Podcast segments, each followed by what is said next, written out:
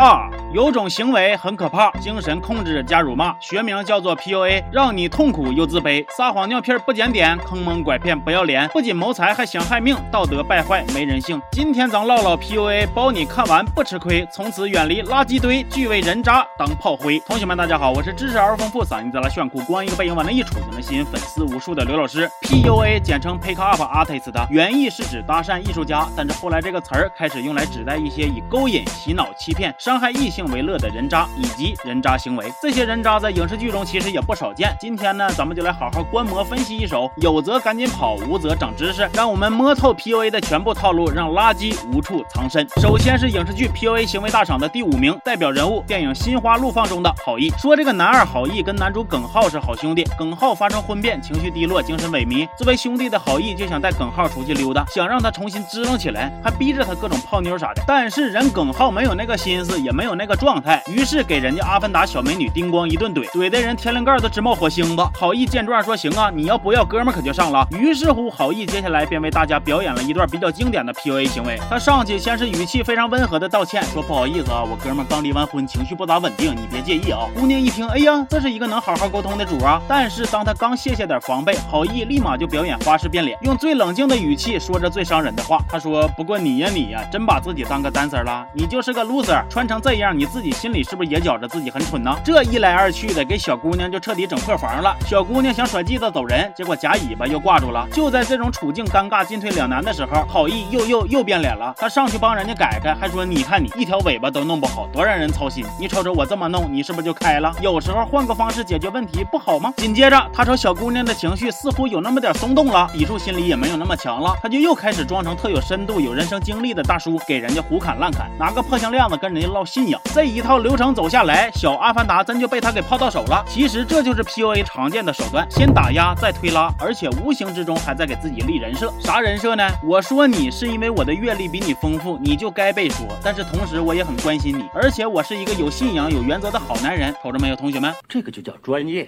那么接下来就是今天影视剧 PUA 行为大赏的第四名，代表人物是电影《半个喜剧》中的郑多多。之前有一个说法，说这个沉迷用 PUA 的套路来哄骗另一半的人呢，多半是骨子里边比较自卑。所以才需要靠这种恶劣极端的方式来换取关注和爱，从伤害另一半、看另一半的痛苦之中找寻存在感。这个说法我觉着是有一定的道理的，但是也有一些人，他们自身的条件并不差，可是他们依旧喜欢 PUA 别人来找乐子。这是啥呢？这就是坏，骨子里的坏，DNA 里的坏，是天赋异禀、万中无一的渣学奇才呀。半个喜剧中的郑多多就属于这类人。郑多多家里边有钱，自己长得也挺精神，未婚妻高露门当户对，漂亮可爱，好兄弟孙彤对他是言听计从、俯首帖耳啊。但即使是这样，他却依然不满足。婚前一边跟辣妹为爱鼓掌，一边又装单身，追求学生时代的女神默默。各种复杂交织的人物关系，他都能拿捏到位。各种谎话借口，那就好有一比呀。那是朗朗上春晚，手到擒来呀。完了，他还拿出了自己其实早已经撇了，是孙彤捡剩用的默默学生时代的包，给自己立深情的人设。可一旦默默稍微起一点疑心，他就恶人先告状的鸡头白脸一顿嚎啊！而且他不仅是 PUA 未婚妻，PUA 默默，就连他的好兄弟孙彤他也没放过呀。这些年他和孙彤的相处过。程就像一场漫长的洗脑。你瞅啊，我虽然是浪荡公子哥，但是咱哥俩的感情那真是嘎嘎地呀。我能帮你找工作，我能帮你落户口，我能给你带来这么多的好处，你只需要当我的小跟班，偶尔帮我圆圆谎，怎么了？过分吗？就算我的未婚妻是你的女神，我还在婚前泡别的妞，但是你没有必要跟我较真吧？电影里有这么一个片段，我当时印象特别深，就是当孙彤发现郑多多正在夜会默默即将鼓掌的时候，孙彤其实是非常反对的，但是他刚质问一句，郑多多立刻就原地炸面，一顿吵。说你不相信我，你是不是不相信我？嗯，你觉不觉得你太伤人了？那叮咣一顿发火扣帽子，给孙彤熊的是一愣愣的。这就是 PUA 大师的惯用伎俩，就是给你扣负面的头衔，制造假性的误解，让你难受愧疚。孙彤自觉尴尬，想找一个台阶下，就说你借我件衣服穿呢。郑多多先是表情冷漠，不借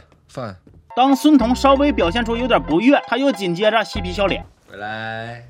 拿走。孙彤说不穿了，他还说不穿不行。这一段非常明显，就是郑多多对孙彤进行的精神驯化。郑多多就是得了不 PUA 别人不快乐的病。那亲亲这边提供的治疗方案是建议原地火化哟。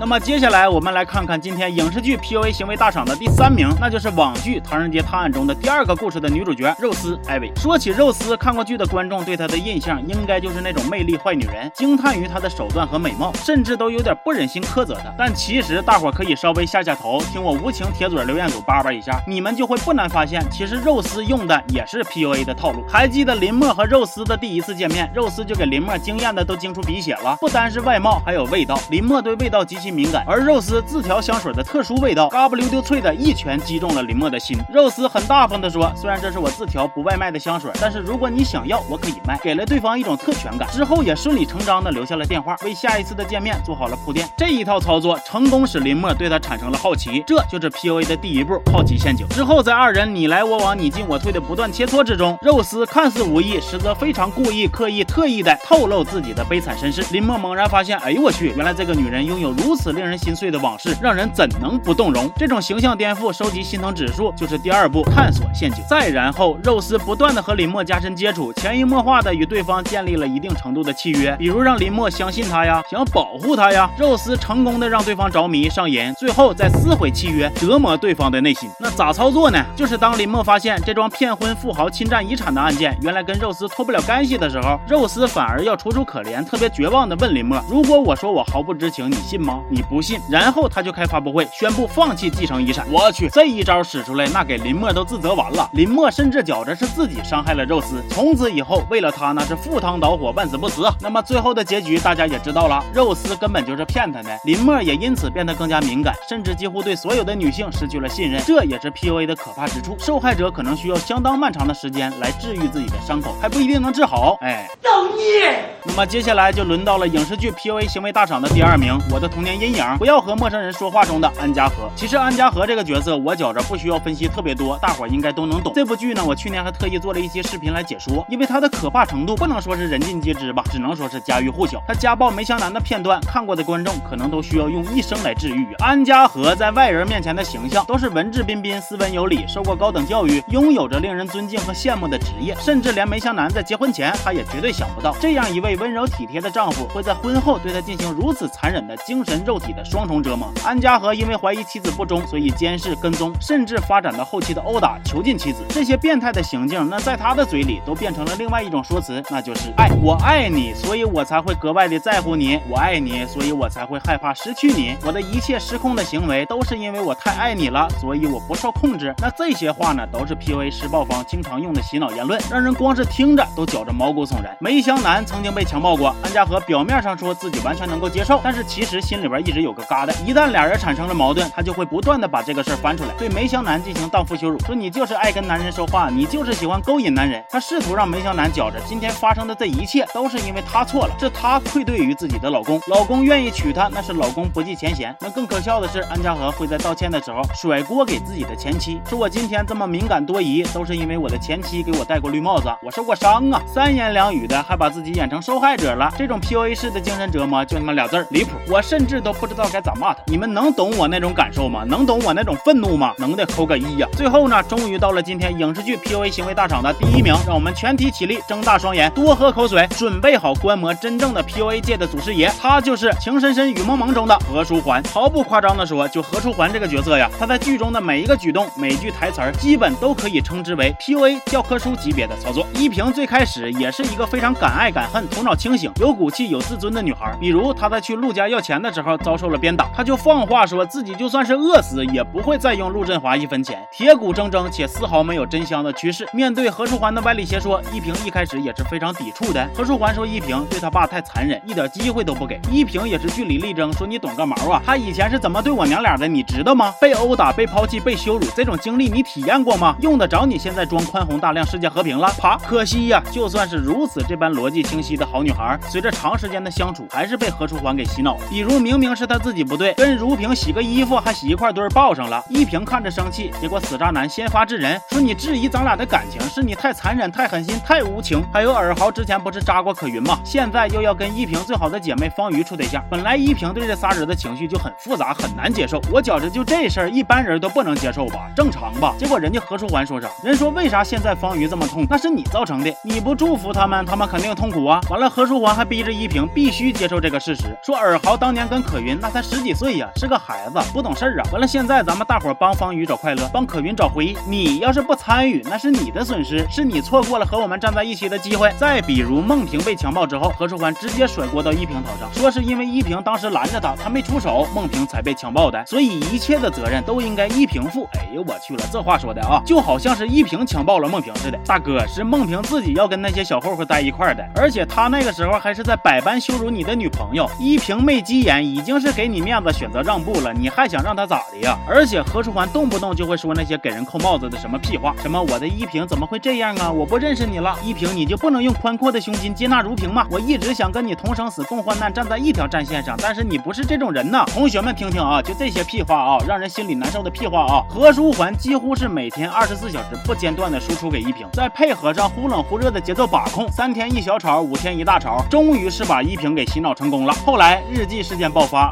书桓，我回来了。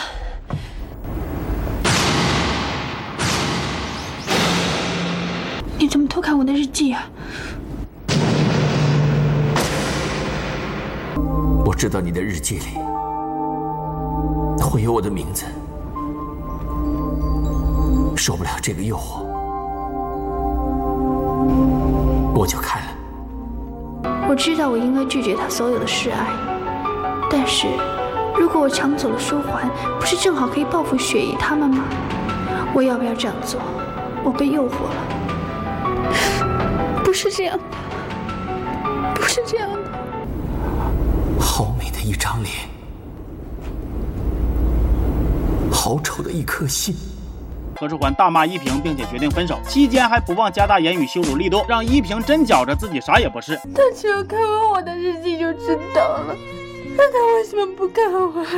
这不妥妥的就是 PUA 里的情感虐待吗？分手那段期间呢，依萍被折磨的都没有人样了，终日以泪洗面，甚至之后何书桓订婚宴上，依萍喝多了，还精神恍惚的失足跳了桥。恶性 PUA 受害者最终选择自杀，妥妥的一桩人间惨案呐！不多说了啊，同学们，今天做这期影视剧 PUA 行为大赏，其实就是想告诉大家，都说这个艺术来源于生活，但是有的时候啊，生活中发生的事儿可能会更狗血、更可怕。衷心祝福大家一辈子都遇不到这种恶性 PUA，也希望大家能擦亮双眼，拥有分辨的能力。万一真遇上了，咱们也能赶紧的撒丫子溜，远离垃圾人，生活才能更美好，行吧？那么今天这期就先说到这儿了，让我们荡起双桨，和老刘一起看影视剧大赏，咱们下期见。